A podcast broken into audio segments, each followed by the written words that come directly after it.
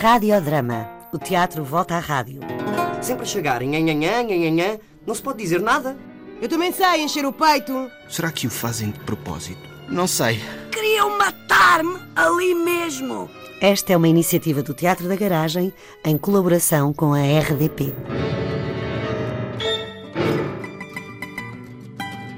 Valódia Monteiro e Erlande Sanduarte nasceram em Cabo Verde. Valódia é ator e dramaturgo e viu o seu trabalho distinguido pelo Ministério da Cultura de Cabo Verde. É responsável pela área de teatro no Liceu Lugero Lima, em Cabo Verde, onde reside atualmente. Erlandson é ator, dramaturgo, bailarino, formador e encenador. Fundou a Companhia de Teatro Solares, um dos grupos de teatro mais internacionais de Cabo Verde. Atualmente reside e trabalha em Lisboa. Juntos e a duas mãos escreveram Glória, um texto sobre uma mulher de meia-idade que embirra com o cão, que lhe roubou a meia, com quem se esqueceu de lhe pagar o pão e. cai, bate com a cabeça. O que saberíamos sobre Glória se ela não tivesse caído? As atrizes que vão ouvir são Rita Monteiro e Constança Neto. A minha mãe não me deixava conviver com os meus familiares do lado paterno, mas eu conhecia-os. Via-os por onde eu passava ou passeava, mas não frequentava a casa deles. Não tenho vocação para ser empregada. Por vezes eu entrava na casa deles, mas eu cumprimentava-os e saía rapidamente. Eles paravam-me na rua para me cumprimentar e me perguntar como é que eu estava, se estava bem, se precisava de alguma coisa. Eu detestava quando me pegavam no cabelo e começavam a cheirar o meu cabelo. Que repugnante. Não sou nenhum cão, não sou nenhuma cadela. Não me cheirem o cabelo, não tínhamos ligação. Eu não gostava. Eu esforçava-me, mas nada saía, nada entrava. Fazia isso por gentileza, nada mais.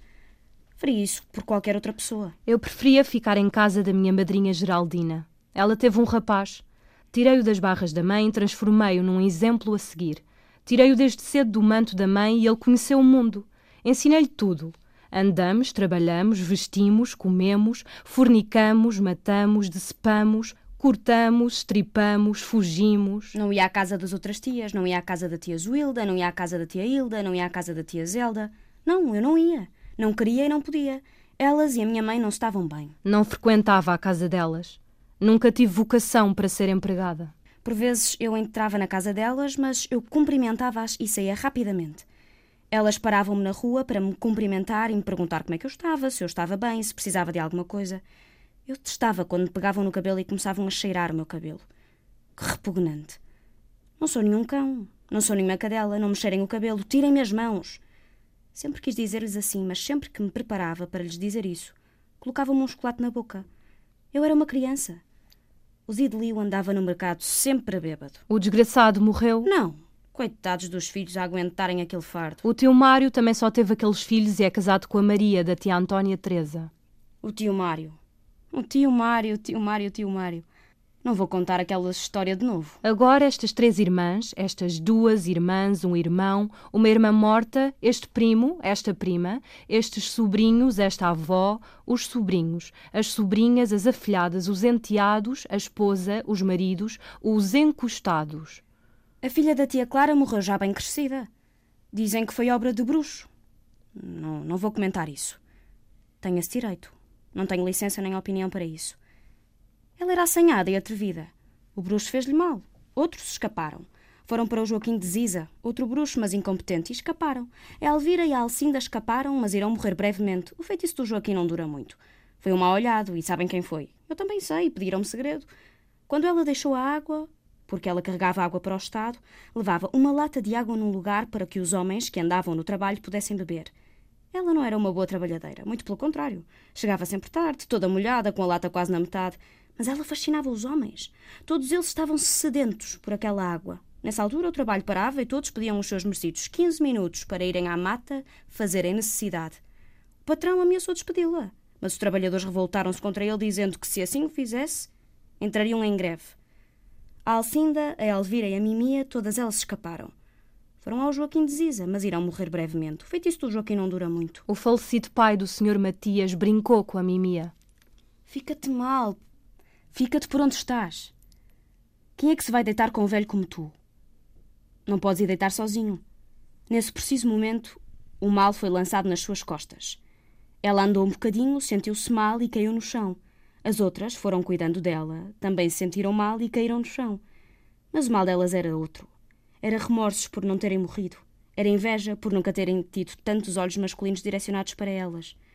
Qual feitiço do Joaquim de Ziza? Era um bruxo incompetente, o seu feitiço não dura muito. Uns pastores encontraram-nas. Vou-me dizer que tudo isto foi uma pura coincidência. Tentem enganar-me. Aqueles pastores não costumam passar por ali, não conheciam as raparigas. Sem saber os nomes delas, começaram a chamar por elas. Por que é que encontraram primeiro a Elvira e a outra? Isto tem uma explicação lógica. Porque é que foram aqueles pastores? Porque é que entendiam de primeiros socorros? Teriam feito algum curso intensivo? De onde vieram aqueles pastores? Elas não falavam, mas eles entendiam tudo. Onde aprenderam isso? Pastores peritos em expressão facial. Enganem-me com outra coisa. A Mimia morreu. A Elvira e a Alcinda escaparam, mas irão morrer brevemente. O feitiço do Joaquim não dura muito. Eu nunca soube da real causa da morte, do tipo do feitiço, do modo do feitiço. Elas nunca souberam explicar, nunca quiseram. Quando vão começar a falar, não conseguem fechar a boca e um líquido verde começa a sair da boca delas. Não é nada de horrível.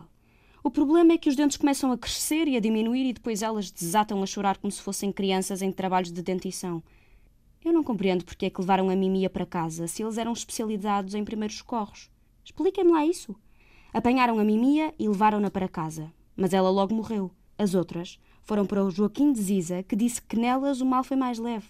O verdadeiro mal era só para a Mimia. E porquê? E porquê? E porquê? Ela fascinava os homens. Todos eles estavam sedentos por aquela água. Nessa altura o trabalho parava e todos pediam os seus merecidos 15 minutos para irem à mata fazerem necessidade.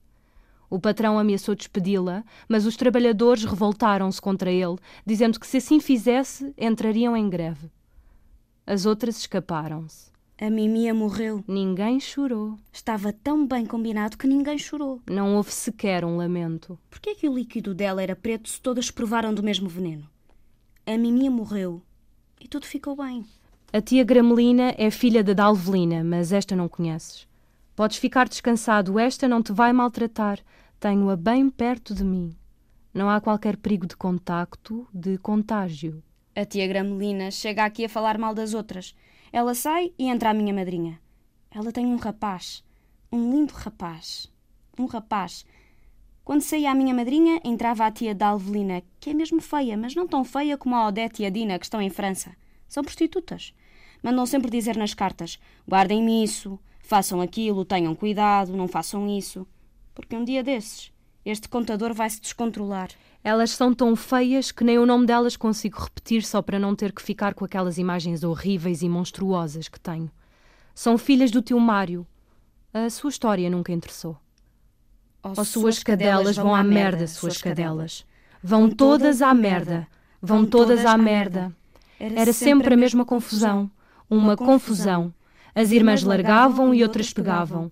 Uma irmã largava e as sobrinhas tomavam. As sobrinhas não queriam mais e as primas tomavam conta. Era um desespero. Coitado de um homem que tivesse algum dinheiro da reforma. A Aninha, com 16 anos, chegou a se casar com o Sr. Mochinho, um homem já com mais de 60 e tal anos. Tinha algum dinheiro de reforma, trabalhou nos Estados Unidos. Tiveram uma filha que não se parecia com nenhum dos dois. A natureza tem dessas coisas, dizia a minha madrinha. Ela teve um lindo rapaz. Ela colocou o mochinho num saco de plástico preto e mandou-o para o lixo. Já não servia para nada. Dois homens fortes colocaram-no no caminhão de lixo. Um outro ficou a lavar o chão. Ele babava muito. Gastaram três litros de um líquido cor-de-rosa, muita lexívia e duzentos litros de água. Ela ficou com a casa. O problema agora era resolver o problema do marido, pois mais de vinte homens reclamavam esse direito.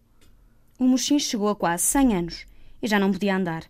Ficou de cama e o Malaquias Polícia, que era primo do marido de minha mãe, frequentava muito aquela casa. Aninhas e o Malaquias, quando iam para a cama, colocavam as cabeças nos pés do mochim e ele ficava com os pés nas cabeças de Aninha e Malaquias.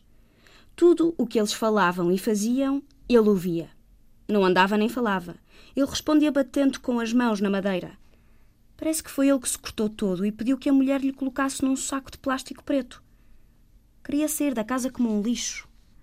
Todos os dias ele abria e fechava a porta ao Malaquias. Assisto a minha madrinha Geraldina a falar mal das suas sobrinhas. Fico de boca aberta, ela fala mal da menina. Fala mal da menina e eu fico assim, de boca aberta, e ainda tem a coragem de me dizer para fechar a boca.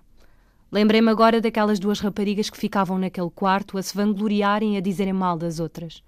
Falavam tanto e tão mal das outras raparigas que por vezes quase que chegavam a vias de facto de tanto criticarem e sem quererem maldizerem uma da outra. Eu ouvia tudo, mas ainda não sabia trabalhar tanta informação preciosíssima que sem querer me passava. Às vezes tens medo. Não sabes o que os outros andam a fazer. De vez em quando aparecem dizendo que fulano ou cicrano está doente. Neste lugar todos são médicos. Eles sabem o que é menina e o que é menino. De certeza que sabem que este aqui é menino e que aquela ali é menina. Realmente podem ter dito que a vão matar. Todos têm medo da morte. Estou a falar a verdade. Uma navalha de barba para me decepar o pescoço. Está ainda aqui o meu pescoço. A Cateline quer fotos da barriga. O pai quer fotos onde apareça a barriga. A Cateline e a Kélvia querem fotos onde apareça a barriga. Já não preciso de um cão. Preciso de um porco. A um porco não tenho que dar nenhuma satisfação. Quem tem um porco como animal de estimação? Ninguém precisa. Trata-se de um desperdício. Ele come quando eu quiser. Se ele reclamar, eu mato-o e como-o. Mark, vai para a tua terra. Mark, quero duas cervejas bem quentes. Radiodrama. O teatro volta à rádio. Sempre a chegar, nhanhanhã, nhanhanhã, não se pode dizer nada. Eu também sei encher o peito. Será que o fazem de propósito? Não sei. Queriam matar-me ali mesmo. Esta é uma iniciativa do Teatro da Garagem em colaboração com a RDP.